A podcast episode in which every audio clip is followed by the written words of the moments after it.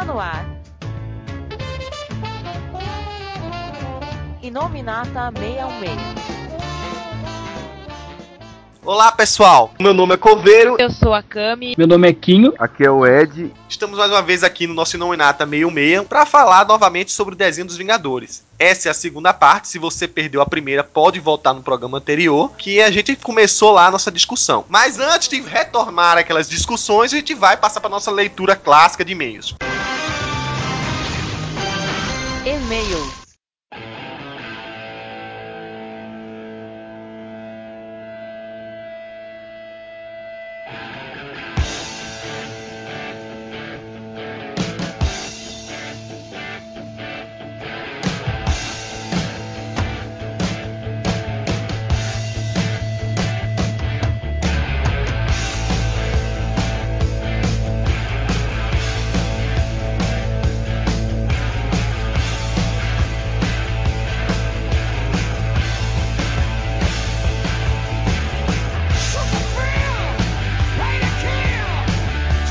Uma vez, eu e o Ed aqui reunidos para ler os e-mails. Lembrando mais uma vez que a gente tá com um novo e-mail. Ed, Inominato arroba marvel616.com. tem um e-mail aqui que é justamente de novo do seu amigo Samuel Praciano. Um abraço aí, Samuel Praciano. É, o Carioca lá mandou mais uma vez. Vamos ler aqui o e-mail dele. Olá, eu espero não estar sendo chato, mas eu prometo que é a última vez que eu perturbo vocês com as minhas dúvidas. Não, não tá sendo chato, tá mais que legal. É que já esclarecidas as dúvidas dos multiversos, agora a minha dúvida é sobre as sagas antecessoras do cerco. Pra explicar melhor, eu sei que a ordem de eventos que culminaram no cerco em Fear Itself, que é uma saga ainda inédita no Brasil, são Vingadores a Queda, Dinastia M, Guerra Civil, Hulk contra o Mundo, Invasão Secreta, Reinado Sombrio e agora o Ser. Aí depois vem a Era Heróica, que a gente tá começando agora, e por fim no futuro a tão é, misteriosa saga Fear Itself. Bom, eu só queria saber se existem sagas antes da queda dos Vingadores, e se existe alguma outra minissérie que interligue esses outros eventos, e também se essa ordem está certa. Desde já agradeço pela sua compreensão e mais uma vez peço desculpas pela minha ignorância. Não se preocupe de se desculpar pela sua ignorância. Do jeito que tem tanta coisa sobre o universo Marvel, nem todo mundo é um enciclopédia, né, Ed? Ai, ai. Bom, a ordem aqui tá correta, né? É, com algumas outras histórias que acontecem nas revistas mensais, mas os principais arcos foram esses aí. Paralelamente, tem as grandes sagas cósmicas, né? Que a gente tem que retomar em algum momento essas sagas, não é? Não se preocupem que nossa trilogia cósmica aí tá pra ser retomada. Aproveitando fazer um jabá, todas essas sagas aqui que ele apontou, todas elas têm seus respectivos inominatas gravados. Os links estão aí no post do inominato. Com exceção, claro, né, de Reinado Sombrio, Cerco e Era Heróico. E, vão ganhar, né? Isso que eu ia falar, aguardem aí novidades em breve, já estamos planejando como abordar esses assuntos aí nos nominatos futuros. Bom, aí ele pergunta se existia alguma saga antes da queda. Bom, pelo menos uns acho que 50 anos de histórias com sagas e por aí vai. Se a gente contar que a primeira grande saga de universo Marvel envolvendo mais de um herói, né? Pelo menos foi as Guerras Secretas, foi em 1984 a 1985. As sagas, né, várias. Guerra Secreta, a trilogia do infinito em si. Mas o, o destaque que a gente dá de. Tanto que a gente começou nosso, nossos nominados pela queda.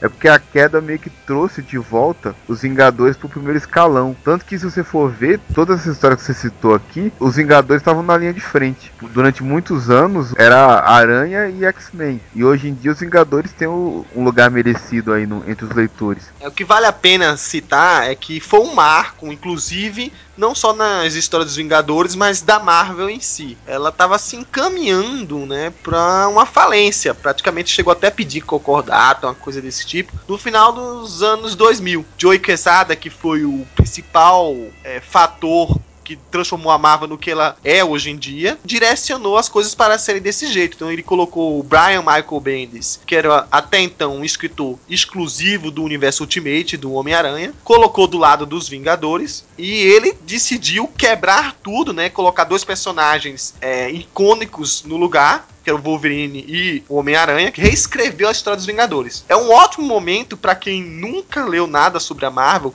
começar da queda em diante. Então você começa da queda em diante, que é praticamente. Não vou chamar de uma crise, que senão vou estar comparando com DC demais. E não tem nada a ver as histórias. Mas é como se fosse um restart, né? Uma boa maneira de um leitor que não sabe nada de Marvel, chegar ali e retomar. Você falar que essa história foi um restart é meio polêmico hoje em dia, Cover. É, mas eu, o pessoal deve ter me entendido que foi um restart. Ah, entendi agora a piada. Ai, ai. Eu não acompanho essas porcarias, Ed. Você agora me quebrou nas terras. Então, leitores novos, aí está começando agora, um corre atrás aí, tem encadernado disso aí, né? Agora fazendo um jabá da Panini, né? Todas essas grandes sagas, tirando a mais recente, que é a Invasão Secreta, já ganharam encadernados. De luxo ou não tão de luxo, né? Queda já teve seu encadernado, Dinastia M, Guerra Civil e provavelmente, quem sabe futuramente, a própria Invasão Secreta. A invasão secreta tem que ganhar encadernado, porque assim fica mais fácil de queimar. Então tá, vamos passar próximo e-mail aí, Ed. Bom, seguindo aqui, temos o e-mail do Anderson Clayton, e aí ele começa, né? Bom dia, que no nosso caso pode ser boa tarde boa, ou boa noite, né? Olá pessoal da Marvel 66, me chamo Anderson. Comecei esse mês de julho a ler as HQs da Marvel. Olha aí, ó. Leitor totalmente novato aí.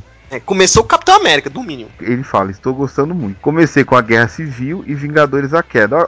Olha essa coincidência, justamente o que a gente falou no e-mail anterior, né? De boas histórias para se começar e, e o, Anderson aí tá começando com o pé direito. Aí ele segue, né? Também estou comprando a série regular dos X-Men. Me interessei em acompanhar os Vingadores também. Estou ouvindo todos os- os Inominatos para ajudar a me situar nas histórias. Mas fiquei com uma dúvida. No site da Panini tem duas séries dos Vingadores: Avante Vingadores e Os Poderosos Vingadores. Qual a diferença entre elas? E qual seria melhor para começar a comprar? E a partir de que volume? Desde já agradeço e parabéns a todos pelo compromisso com o site. Abraço. Bom, o Anderson tá falando aí dessas duas revistas que atualmente saem pela Panini, que é a Vingadores, que é uma revista mensal, e que até então, antes do final do cerco, continha as histórias mensais dos Novos Vingadores, Capitão América, histórias que nunca parem, que tem sempre continuidade. Já a Avante Vingadores, ela tem uma nova proposta. A ideia de que a revista sempre leve arcos fechados ou minisséries que tenha numeração para se encerrar. É uma revista bimensal. A princípio, não deveria ter necessidade de continuidade de uma edição para outra, mas em alguns momentos já aconteceu. A Vingadores mensal, você é, entre aspas, obrigado a comprar todo mês. Já Avantes não. Aconteceu até comigo já isso. Eu comprei uma, aí a edição seguinte, a temática da, daquela equipe não me interessou, já não comprei. Aí a edição seguinte achei melhor, comprei. Então você ali, como é um arco fechado normalmente, você escolhe se aquilo vai te interessar ou não. É, é uma proposta que eu considero bem válida. Mas É. se você quer uma coisa, quer se aprofundar e não tá podendo comprar as duas, recomendaria Vingadores, né? Que ou então, né? A, uma nova revista que vai estar aí, né, Coveiro? Capitão América e os Vingadores Secretos. É, lembrando que a própria Vingadores, que antigamente chamava Novos Vingadores, mudou o mix, mudou o título. Agora só vai ter histórias das equipes, tanto dos Vingadores da equipe principal, como dos Novos Vingadores, que acabou sendo zerada lá nos Estados Unidos e retoma com um novo grupo. E também de Academia de Vingadores. Já a nova revista do Capitão América dos Vingadores Secretos contém as histórias solo do Capitão América, é o Capitão Buck no caso, dos Vingadores Secretos e continua também com as histórias dos Guerreiros Secretos, que é a equipe criada e liderada por Nick Fury. Agora vamos ler o e-mail do Fábio Roberto da Silva, que também fala sobre revistas nacionais e mix por aí vai. Ele pergunta: Será que o Hulk vai ganhar uma revista aqui no Brasil? Hulk, Homem de Ferro, Thor, Homem de Ferro 2.0 e Hulk Vermelho seria um bom mix. E aí ele assina Fábio Roberto da Silva. Eu gosto muito do personagem, mas ele, infelizmente, assim como acontece com o Demolidor, não consegue segurar uma revista própria no Brasil. Eu acho, sinceramente, que é melhor ter um mix mais completo, mais composto, feito acontece atualmente no universo Marvel, do que arriscar de novo. Tá bom, né, Ed? Vamos deixar agora para o próximo Inominata Meio Meia, porque a gente tem que finalmente encerrar a discussão sobre o novo desenho dos Vingadores. Continuar falando sobre os maiores heróis da Terra. Além do nosso e-mail do site, você pode entrar em contato também com o Marvel 616 através do Twitter, Que é arroba Marvel616, Facebook. que é um, um- um endereço gigante. Culpe ao Jefferson, foi dele a ideia. Bom, os links de ambos estão aí no post do Nominata, né? Então vamos retomar agora nossa discussão.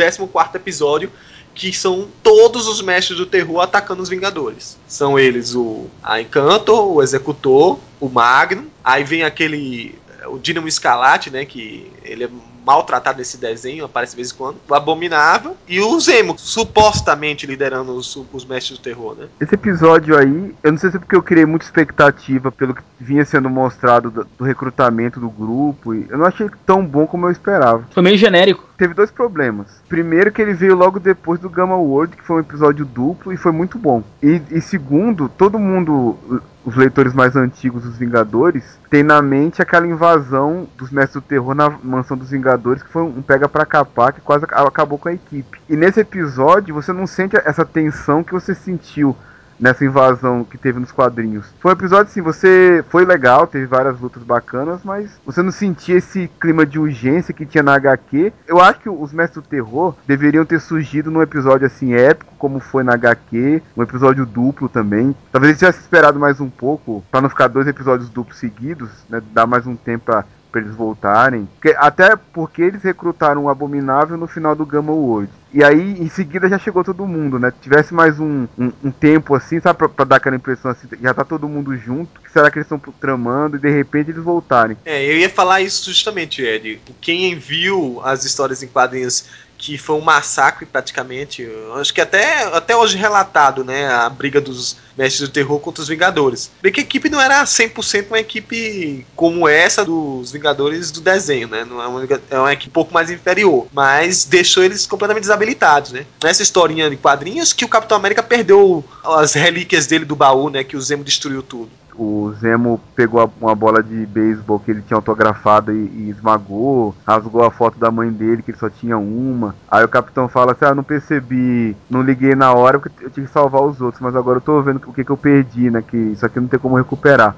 Em seguida ele meio que se recompõe e fala, tô me lamentando por relíquias destruídas e tanta gente ferida e tal. Aí a Vessa fala, não, isso aí era tão importante quanto todo o resto. E é, é forte essa cena, porque realmente, pô, o cara já tá preso num tempo que não é o dele. E a, a pouca coisa que ele tem da época dele, ainda foi destruída na frente dele ainda. Recentemente, durante a, a Guerra Civil, o Zemo, usando as pedras da rocha lunar, devolve esse material que ele destruiu do Capitão. Eu não gostei. Isso daí é a mesma coisa de, de ressuscitar o Capitão Marvel. Eles tiraram o impacto da morte da bola de beisebol.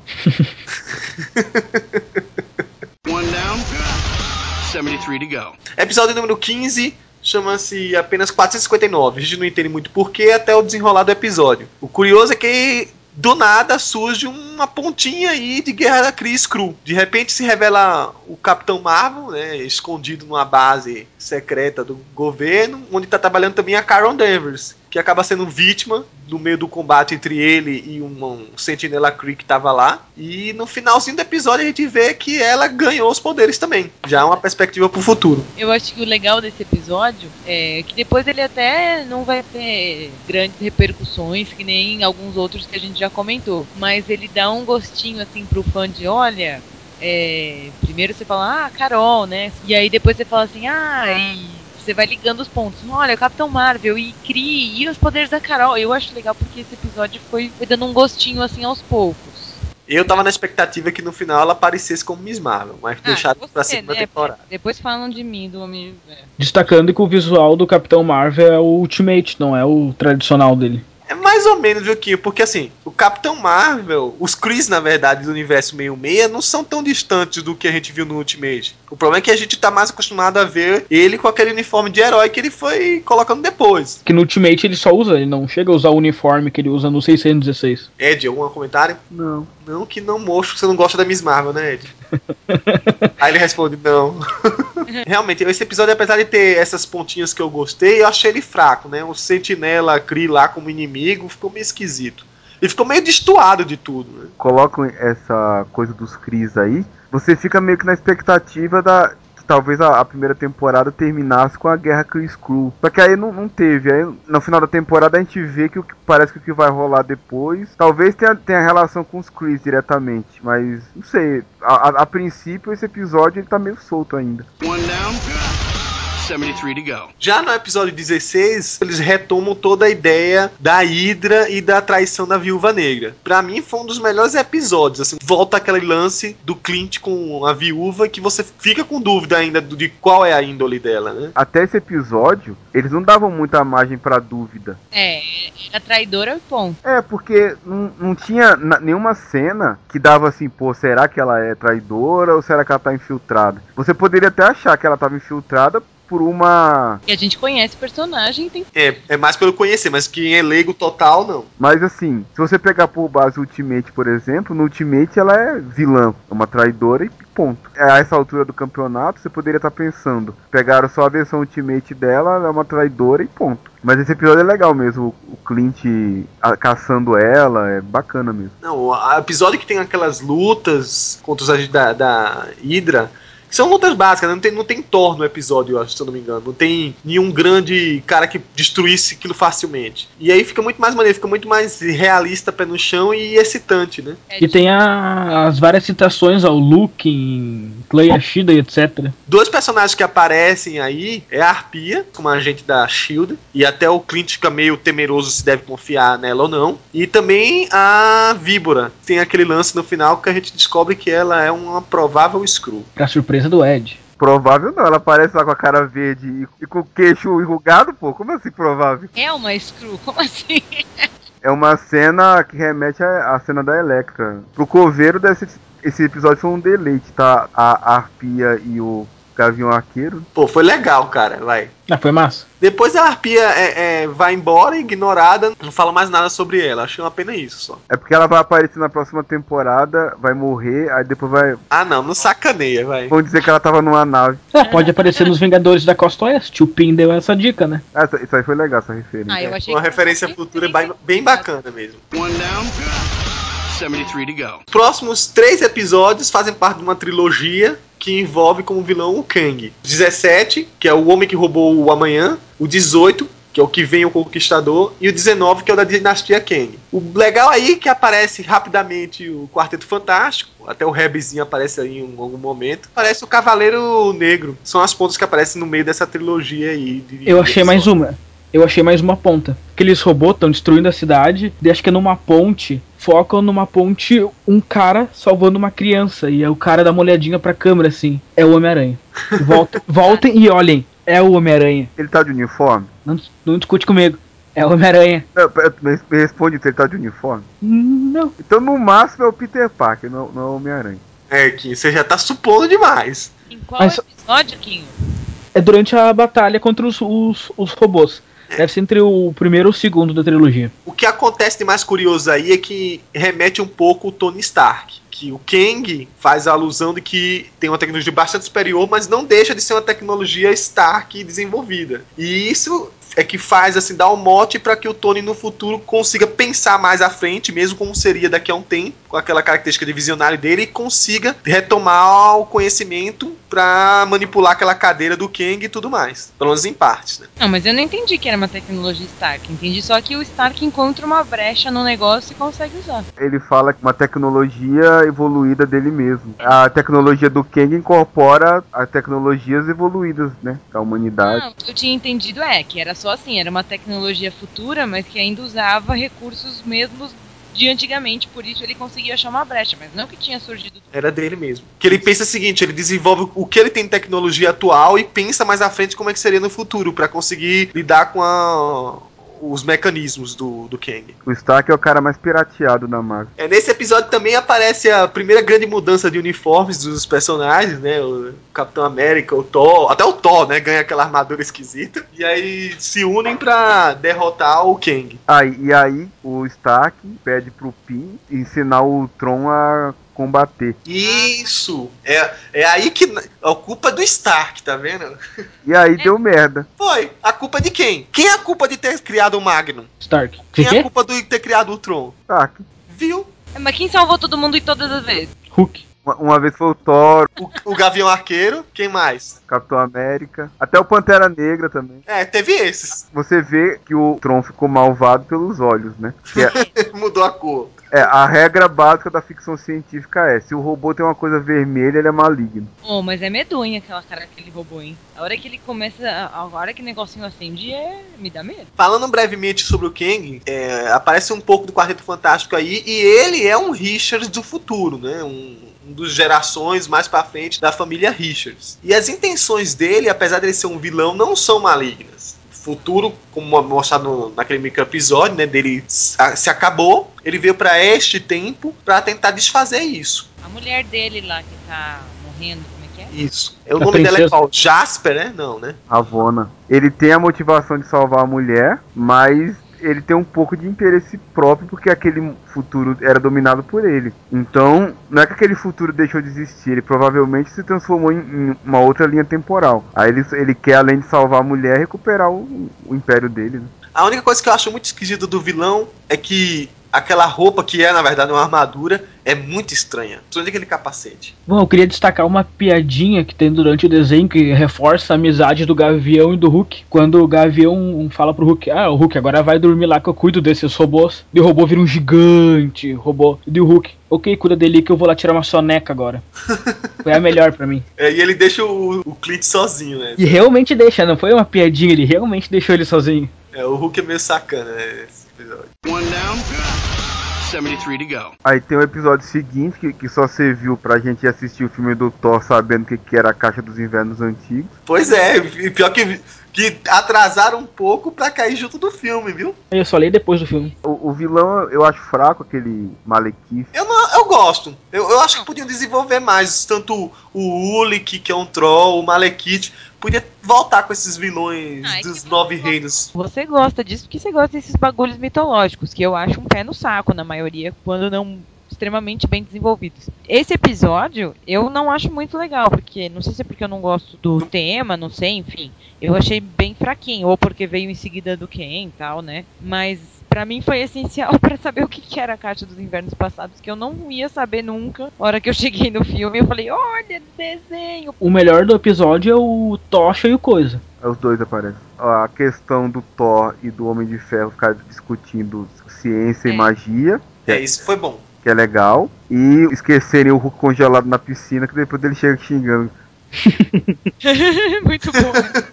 E daí o Não, Pim e- fala da, dos Vingadores da Costa Oeste, que tá muito frio aqui, que ele ia ter que se mudar pra Costa Oeste e fundar os Vingadores. É, isso é É, legal. várias piadinhas. Não, e, e a gente falou também do o Hulk é um grande alívio cômico, mas não me chamem de puxa-saco, mas um dos grandes alívios cômicos também é o Stark, né? Ai. Não, sério, gente, ele faz muito. Ai, ai, ai. Gente, sério, não tô, sério, não tô sendo puxa-saco. Aham.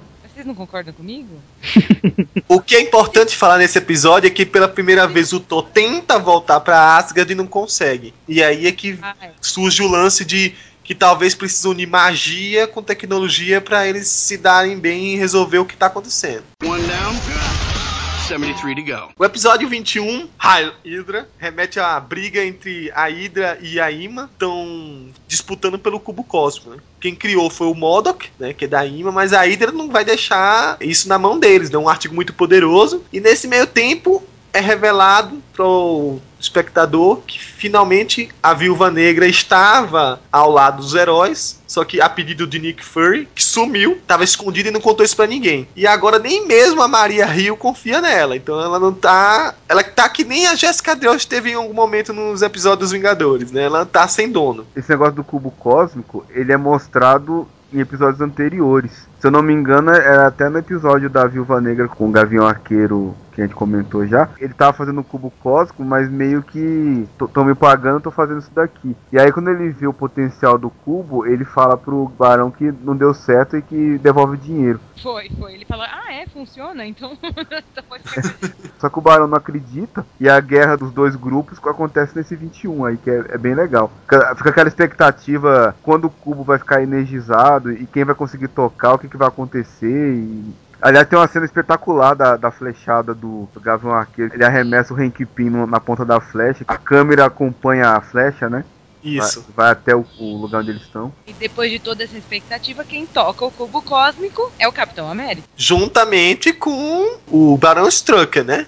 E o Capitão América, pelo que a gente vê, tocando o cubo, faz o Buck não morrer. É, ficou a tensão assim, a, a, a energia parece que dividiu a Terra no meio. Ao mesmo tempo que a gente viu que o Buck não morreu, eu não sei o que aconteceu do outro lado, né? É, mas isso dá uma, uma brecha bem possível de que Buck vai aparecer no futuro do desenho. Não, o Buck claramente não morreu, tanto que a gente vê isso no último episódio. É comprovado que o Buck tá vivo. Esses episódios da, da Hail Hydra, esse finalzinho é, parecia meio Scooby-Doo, né? O objeto de um pula para o outro, acerta um, vai, volta, cai no último e aí Foi termina agonia- desse jeito. Foi meio agoniante isso. Eu ficava o tempo inteiro assim, Hank Pym, por que você não pegou essa merda? Porque eh, fica o negócio no chão lá e, e ele do lado e não pega aquela porcaria. Eu falei, pô, o vilão tá aí do lado e você não segura essa porcaria logo, leva daí. É, o, o Hank que começou tão bem nesses episódios, mas pro finalzinho ele vai ficando meio buchinha, né? Ele vai, vai, vai, vai voltando a ser caracterizado pelo que ele é nos quadrinhos. Eu não tenho essa, muito essa visão dele nem nos quadrinhos. Eu acho que essa, essa visão ela foi ficando mais acentuada recentemente e, e tal, mas durante muito tempo ele foi, um- foi um herói normal. Eu gosto do Hank Pym, mas ele ultimamente, eu acho que ou, ou ele ou a versão screw dele deixou a desejar, né? Mas na verdade eu- acho esse ponto importante pro personagem. Ele sempre foi um pacifista, por assim dizer. Ele sempre quis usar os poderes dele e a inteligência dele, não pra combater. Ele acabou entrando nessa por causa da vez. Ser contra, e até ele tenta sair da equipe e isso aí condiz com, com o personagem, né? o que foi mostrado no começo, pelo menos. One down, 73 to go. Os episódios 22 e 23, que são os episódios envolvendo o Ultron, né? Por culpa de Tony Stark, exclusivamente dele, o Ultron começou a ficar maligno.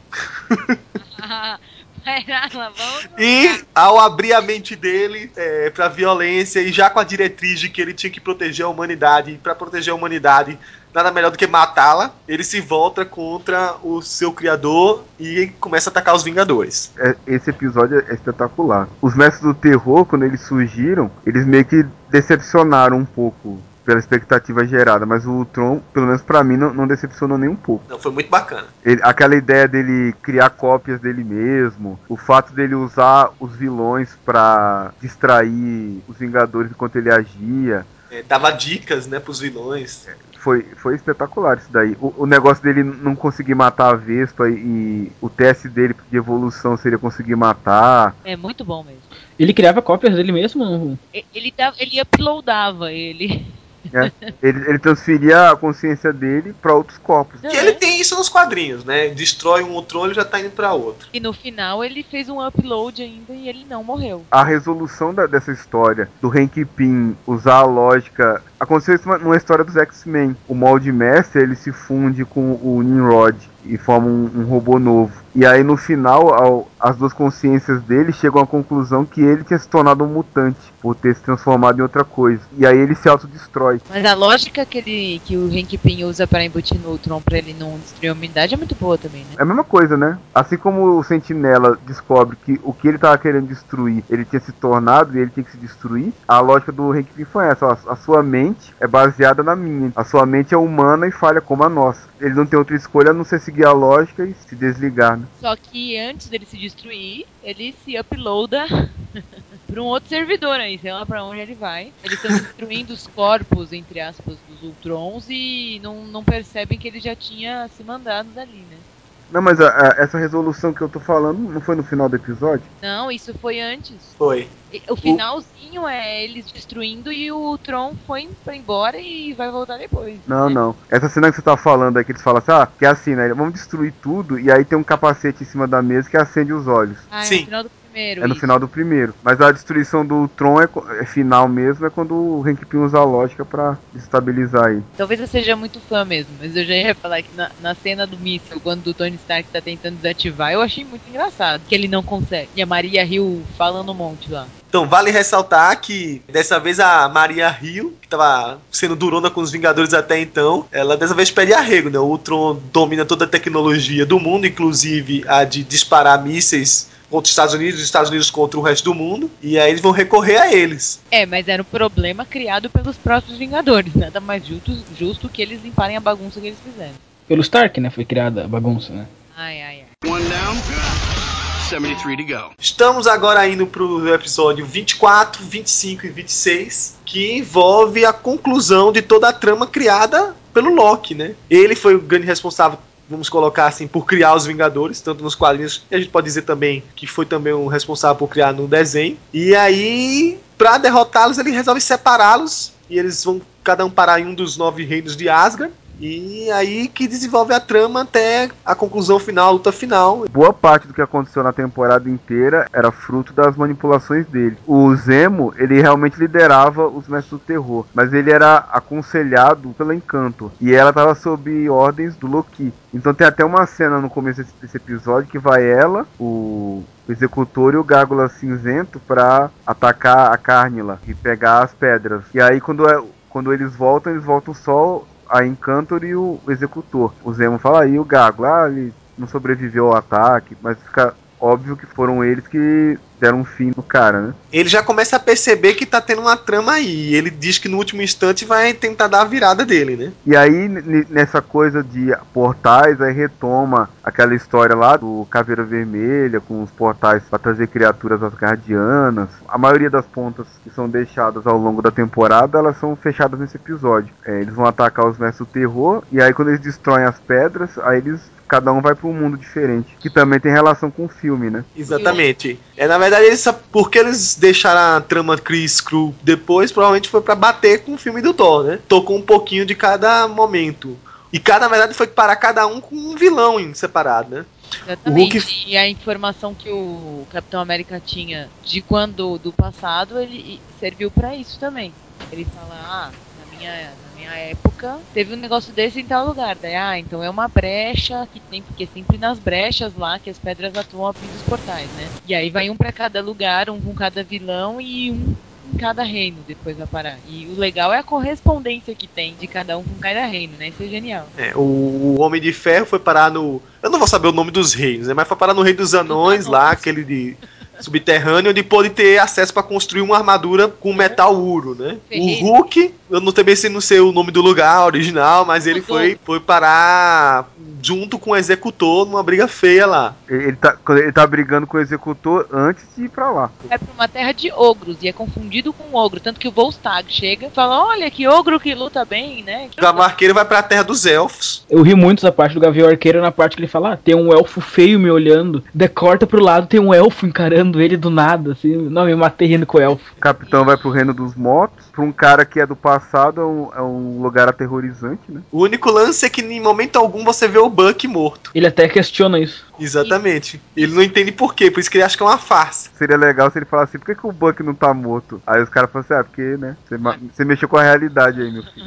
Ele tava aqui até ontem. Quando o Thor quebra também a pedra, ele é o único que vai pra Asgard. Aí ele cai direto no... E aí ele é preso lá pelo Loki. É. E que terra é aquela que o Pantera foi parar? É, é, aquela na terra dos elfos negros, uma coisa assim? Parece ser, tem uns monstrinhos assim. Que aparecem os mesmos caras que o Malekith tava tentando invocar lá. Exatamente. O Pin e a Janet foram para os gigantes de gelo. Graças aos três guerreiros e a Sif, né, eles vão juntando heróis por heróis, que estavam refugiados de Asgard, né, enquanto o Loki estava como rei. E, e me diga quem chega para salvar a pátria com uma nova armadura. Como ele transformou aquela armadura em tecnologia, em, em eletrônica, eu não sei. Né? Era isso que eu ia falar agora. Como é que funciona essa parada? É mágica, Ed. Você acha que vai precisar explicar? Explica aí, Kami usou como se fosse a primeira armadura dele. A primeira armadura dele tinha, tinha dispositivos eletrônicos. No Reino dos Anões não tem isso. É... No Reino ele... dos Anões seria uma armadura tá teoricamente normal. Aquele grandão. Então ele tá lá lutando com os anões e os anões estão perdendo. E aí ele, ele fala assim: Ah, quem vai enfrentar? Aí o Tony Stark fala: Eu, eu sou Homem de Ferro. E ele quebra o bagulho do peito e solta um raio no cara. Ele taca o bagulho no peito. Ele só tinha um braço, não? É? A, da armadura tinha sobrado só a manopla. Aí ele dispara com a manopla na cara do, do Lick. E aí depois o Lick quebra a manopla também, não sobra nada. Aí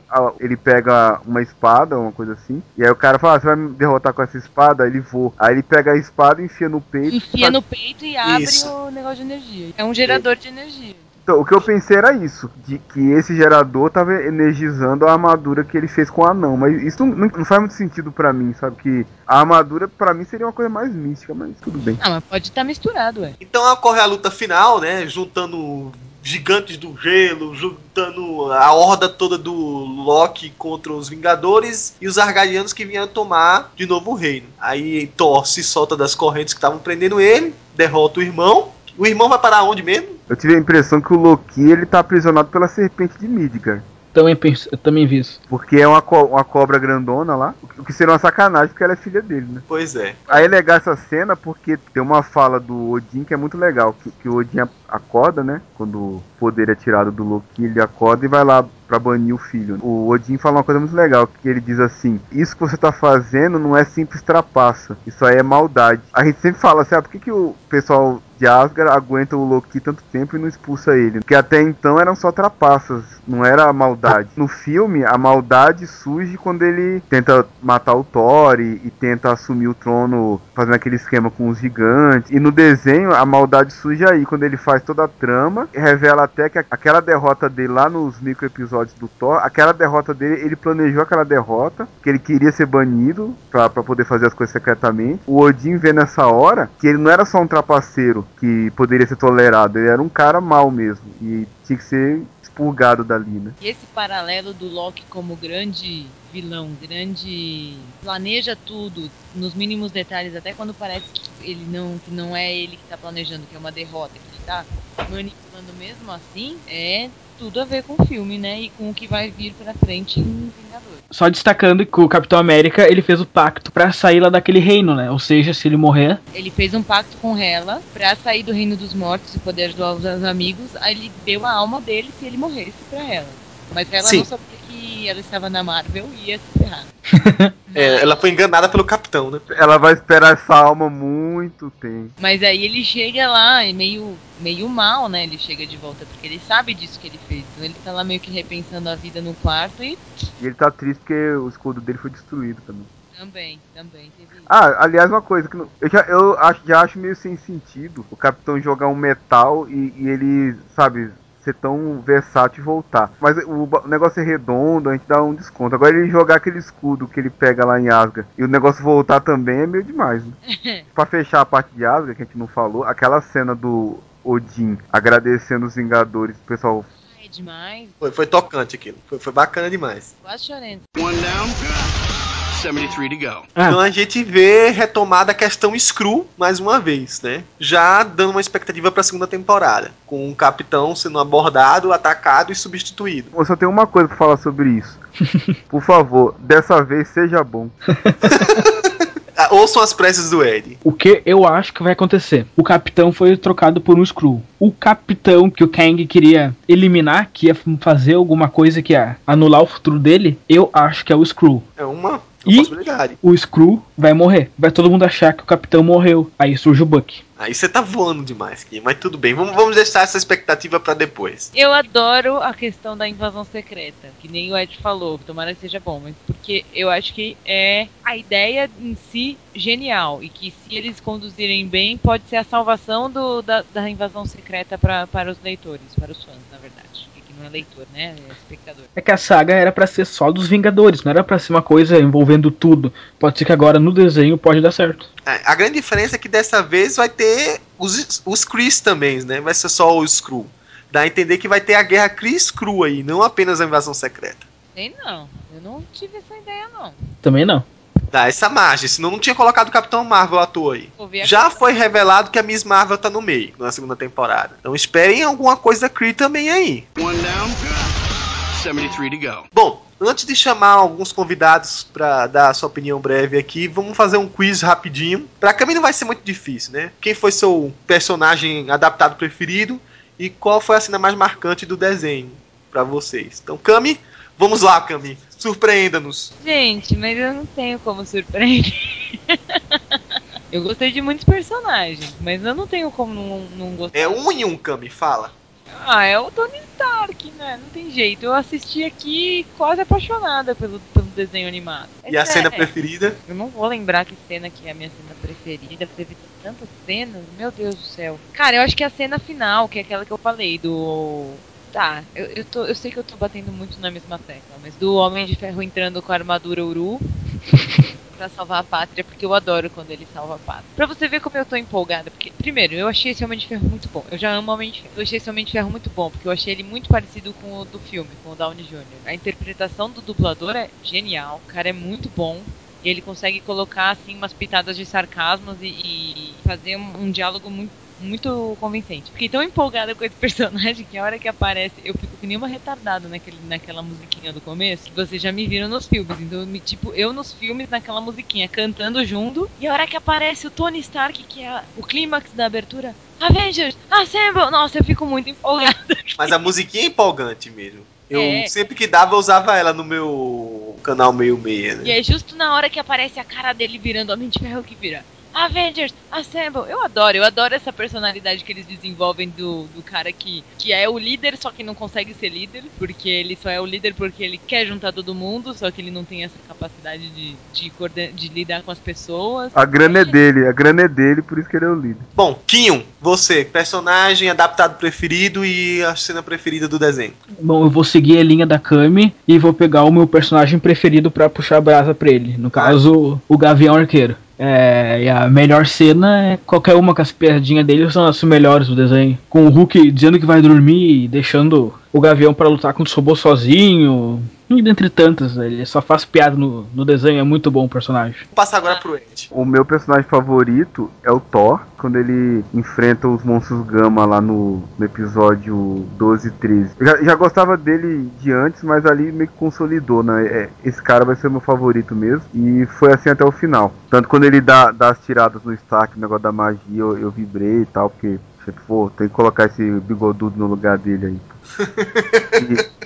cenas, eu destacaria três cenas, né? A primeira seria essa do Thor, que ele enfrenta os monstros Gama sozinho. Aquela cena que eu falei do babuíno, que acho que ali meio que mostrou assim, os vilões vão ter que ficar espertos porque eles estão juntos, estão unidos. Que é, é simples a cena, não tem nem luta, mas é muito boa. E eu acho que a cena final do arco de Asgard, dos Asgardianos honrando os Vingadores, acho que ali é, é a consolidação da equipe. Bom, meu personagem preferido é a Arpia. Eu acho que no primeiro e único episódio que ela apareceu esteve muito bem. Ela, na verdade, mostrou que era muito bem adaptada. Não, tô brincando. Aí me Na assustei verdade, eu até gostei, que eu vibrei muito quando ela apareceu. Eu Acho- achei que ele tava falando sério, cara. Eu também me assustei aqui. Não, falando agora em termos dos personagens principais. Não que eu não esteja menosprezando a Arpia como não principal. É porque ela tá se resguardando pra segunda temporada, obviamente, como vocês perceberam. Em termos de adaptação, é, eu acho que foi o, o Hank Pym. Não só pelo, pela personalidade dele, que tenta ser um pacifista e por aí vai. Mas é que me deu um pouco de fé pelos primeiros episódios que ele participou, o esquema de luta, o como um personagem que diminui pode ser utilizado. Me deu muita fé que um filme com o Homem-Formiga pode dar certo. Em termos de ação, em termos de utilidade dele, você vê que pode ser transportado para o cinema e de um modo muito criativo. Eu acho que isso é, é- é, de cara já mostra que tem potencial e muito. Um personagem que a princípio é fraco. Termos de cenas favoritas, é, vocês elencaram um monte. Eu gostei muito, mas muito mesmo na cena de combate do Capitão América com o Barão Zemo. É, achei uma das cenas de combate preferidas. As outras são algumas. Vai, a- a- a- o que o Ed chamou a atenção ali do Hank Pym dando soco em câmera lenta. Também eu vibrei pra caramba a primeira vez que eu vi aquilo ali, né? Que você pensa que não é nada e quando você vê, pô, é o Hank ali. E quando você descobre que ele derrubou o Arnold Schwarzenegger, você fica mais. Isso re- é, enaltece ainda mais a cena. One down, 73 to go. Bom, eu acho que agora a gente pode passar pra chamar o pessoal, né? Fazendo o mesmo mote de perguntas. Quem são os personagens preferidos deles e as melhores cenas. Então, o primeiro a gente vai chamar aqui é o. Ó, é o Arthurzinho lá do Rio Grande do Sul.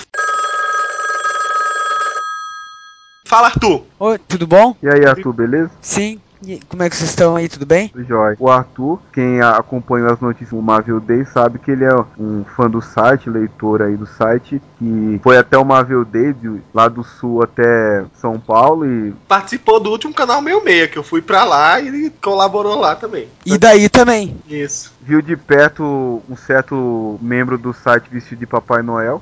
Isso. A gente tá nesse programa especial aqui falando sobre o desenho dos Vingadores, essa nova animação. Então agora a gente tá querendo saber a sua opinião também, né? Qual o seu personagem favorito? Uma cena marcante, assim, que você destaque como a- uma cena preferida. Uma opinião geral, assim, sobre o desenho, expectativas e tudo mais. Como personagem, acho que o meu personagem preferido no desenho é o que já é na- nas histórias, mesmo o Capitão América. Mas o Gavião Arqueiro eu achei que ficou muito bem adaptado também. Acho que tem que dar o destaque destaque pros dois. Todos estão muito bons, nenhuma falha grave de adaptação, com exceção do Nick Fury. Não me diga, Arthur, que aquela aparência do Nick Fury incomodou você também. Não incomodou alguém. Tá vendo? Um garoto sábio, É, pra mim não vejo mais diferença. Eu tenho que me acostumar com os dois, não tem jeito. rapaz inteligente. Qual foi a, dese- a cena mais marcante pra você? Também cena tiveram muitas, mas ah, as cenas com que tem participações do quarteto ou alguma coisa assim. Outra das cenas que me chamou a atenção foi a cena do Nick Fury com a víbora Screw, que deu a deixa pra invasão secreta já.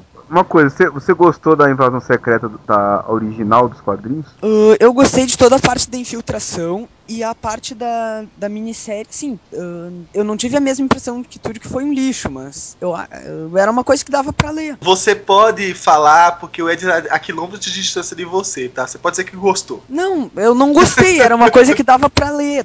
Não é, também não era bom, mas não era ruim. A que dá pra ler, dá, dá pra ler até bula de remédio, né? É, mas o Hulk vermelho não dá. Quais são as expectativas que você tá tendo pra uma segunda temporada? Tem que ter uma reformulação na equipe, apesar de todos os membros estão bem, mas ainda tem muito Vingador pra aparecer. Se tirar o Pantera Negra não vai fazer falta nenhuma. Coitado. Ele tá até bem nessa. É, ele, ele só não tá sendo tão xingado. O Magnum já apareceu, tá pra virar herói. Antes que vocês me linchem, eu gosto dele. Você gosta do Magnum? É. Faz um censo aí, é de quantas pessoas no mundo são fãs do Magnum, fora o Arthurzinho. Talvez nenhuma. Que admitem aqui só ele. Não, eu não sou fã do Eu Magnum, entendo eu sua só dor. Tem dele. muita gente que não admite que o Falcão de Aço é um grande personagem. Tudo bem. É, eu, eu não tenho não tenho o que falar do Falcão de Aço porque eu nunca li nada com ele, mas. E você comentou de reformulação, então, na sua mente, quem deveria entrar pro time dos Vingadores? Bom, o Ultron já apareceu na primeira temporada, então tem a deixa pra entrar o Visão. O Magnum já tá, já apareceu, já tá meio fixo no desenho, apareceu em vários episódios, então eu acho que não pra entrar, mas talvez pra alguma coisa tipo membro honorário, alguma coisa assim. A Miss Marvel também. Que eu acho que precisa entrar mais algumas Vingadoras. Acho é, que precisa. tá só a Vespa ali. Então tá, mais alguma última coisa pra você falar sobre o desenho? Acho que no geral, assim, foi o melhor desenho da Marvel que eu já vi. O único contra dele é que tem, tem dado mui- muita introdução pra muita coisa que vai levar tempo pra acontecer ainda. Então vai nos deixando muito curioso ao mesmo tempo com um monte de coisa. E o Nick Fury, claro. For- Ele não perdoa. não. Fora isso, acho que não tem ah, nenhum outro defeito. Tá bom então, Arthur. Obrigado por ter participado. Obrigado por me convidar pra participar. Valeu, Arthur. Então o próximo aqui é o Eduardo Spicassi. É Spicassi o nome, Eduardo? Spicati Spicati, por quê? Italiano. italiano. Eduardo Spicati é o nosso redator do Meio Meia. Eduardo, a gente primeiro agradece se você tá participando aqui do nosso Inominata. Opa, eu que agradeço. Então, Eduardo, você assistiu a série inteira? Não, comecei a assistir na, na sexta-feira. Depois o Ki, muita insistência do Kim, né? Assiste que é bom, não sei o que. Né? Assistir. E eu gostei, cara, achei bom. Você assistiu até qual, até qual episódio? Só deu tempo de assistir até agora até o Planeta Gama. T- Então você não sabe que o Capitão morre no final. Não, pô, você contou spoiler. Vai ter muito leitor tendo um piripaque aí, até assistir tudo. Bom, então, até onde você assistiu, que é, é o Gama World, né? Planeta Gama. Qual o seu personagem favorito? De repente até pode mudar depois, né? Mas até o momento, qual que é o seu favorito? Qual a cena que mais te marcou até agora? Já que você não terminou de assistir a temporada. O que, que Hum. você espera que vai ter além da morte do Capitão América? Bom. O personagem que eu mais gostei, até porque eu já gosto nos quadrinhos, assim, é o Hulk, né? Porque eles exploraram aquela parte psicológica do Bruce Banner, assim, eu achei massa. Assim, não puseram ele só dando porrada, essas coisas. Eu achei legal aquele negócio dele conversando com, com ele mesmo, sim, achei massa. Agora, cena marcante, cara, deixa eu ver aqui. Hum, não, pula essa aí. Qual que é a outra pergunta aí, cara? Não, é uma cena que você achou mesmo que seja uma luta, alguma coisa que você vibrou. Não precisa ser uma cena antológica, assim. épica do Senhor dos Anéis. Eu achei legal ver o. Eles colocaram aquele negócio do Capitão América sendo encontrado congelado. Eu achei legal e colocar isso no desenho. Geralmente eles nunca citam isso nas animações. Assim. Achei massa. É que geralmente não tem animação do Capitão, né, Ed? Acho que. Não, mas tipo assim, já teve, por exemplo, uma, uma animação do- dos Vingadores. Não lembro se foi nessa década ainda. Uma tosca que tinha o Visão, Ah, a gente comentou brevemente essa porcaria aí mesmo. tosqueira. Então, eles sempre nunca citam essa coisa do Capitão América, ser da Segunda Guerra. Então, achei massa. E o Capitão, ele aparece, em- no- ele faz ponta em X-Men Evolution, E, e ele é citado também, aparece no desenho do Aranha, mas ele não tem esse negócio de, de congelamento. No X-Men Evolution, ele aparece congelado na Shield, mas não, não é descongelado. E no desenho do Homem-Aranha, ele vem pro presente através de um, de um vórtice temporal. Então não tem o congelamento também. Não, esses daí eu nem acompanhei esses desenhos aqui. É, você é fã do Hulk, né, Eduardo? Sou. Você não se incomoda em saber que o Hulk vai ficar vermelho no desenho, não, né? não, pelo amor de Deus, não fala isso não. Não fala que vai ter Hulk vermelho, não, pelo amor de Deus. É rapidinho, ele só soca o vigia e só. Ah, tá. Tem outro spoiler aí, não? Spoiler desse modo, você para o desenho na hora. Você falou, você tava indo tão bem até onde eu fui, Pelo vou parar. Deus. Hulk vermelho, não, pelo amor de Deus. Uma geral sobre o, o desenho, comparado até com outros desenhos Marvels que você já viu, o que é que você acha? Pois é, eu até não tinha procurado assistir antes, porque a Marvel geralmente nunca foi muito feliz, assim, nos. Na minha opinião, assim, nos desenhos dela, assim. Só, o único que eu gostei até hoje foi aquele X-Men dos anos 90 lá. Na época eu achava legal e tal. Mas assim, aí então nem animei muito em ver. Mas agora que eu vi, eu achei muito bom esse desenho. Por ter uma cronologia interna, assim, eu achei legal. E ser fiel aos quadrinhos, eu achei massa, cara. Eu tô gostando, velho. Suas expectativas pro final da temporada e pra segunda temporada são boas? Você tá animado? Tô, cara, tô assistindo o tempo inteiro aqui os desenhos, os episódios aqui.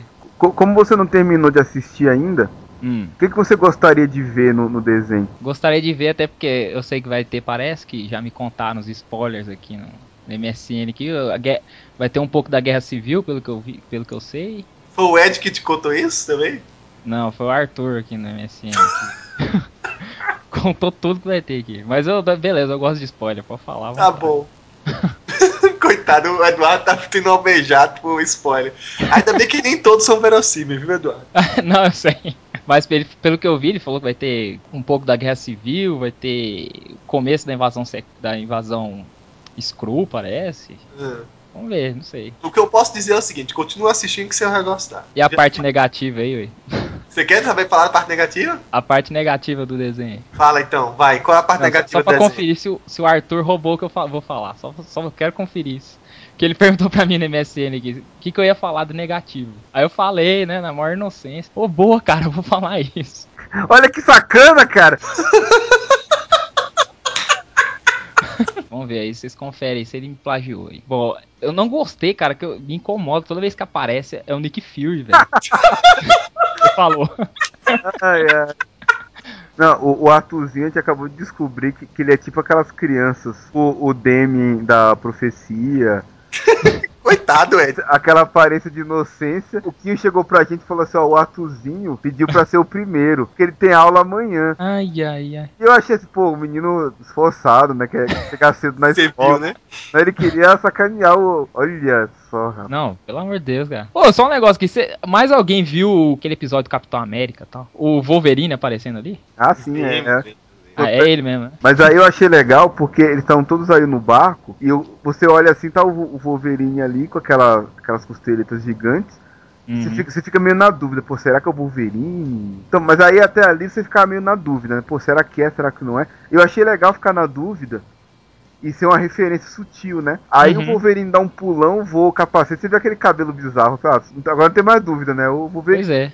Só faltou a garra. ninguém corta o cabelo desse jeito.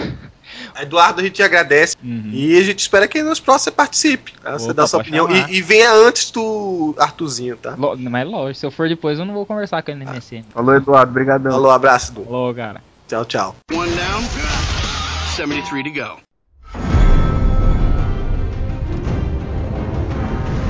Temos a opinião da Cami, nossos convidados, do Ed, do Quinho. E aí fica você pra deixar o que você achou do nosso podcast e do desenho nos comentários aqui do nosso site. Tá ok? A gente se vê no próximo então.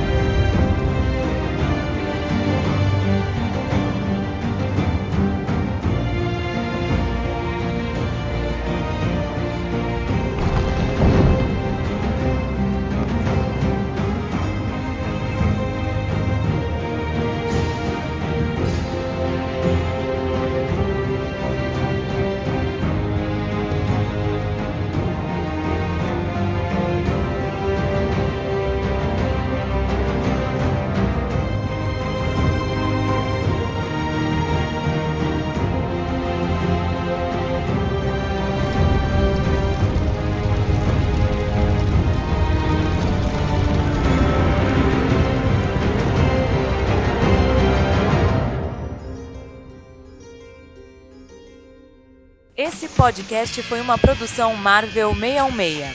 Acesse www.marvel616.com. O Quinho che- ficou insistindo pra assistir. Eu falei, ah, não, cara, tô, tô muito afim de, de desenho, não. O Quinho não é muito parâmetro porque ele gosta de tudo, né? Valeu, Ed. Obrigadão. Vilão, que é um gorila branco pra ameaçar o pai do Chaka. Não. Quem? É, chega um guri. Já tô confundindo o nome. Então chega um guri. Chaca, chaca, buchaca.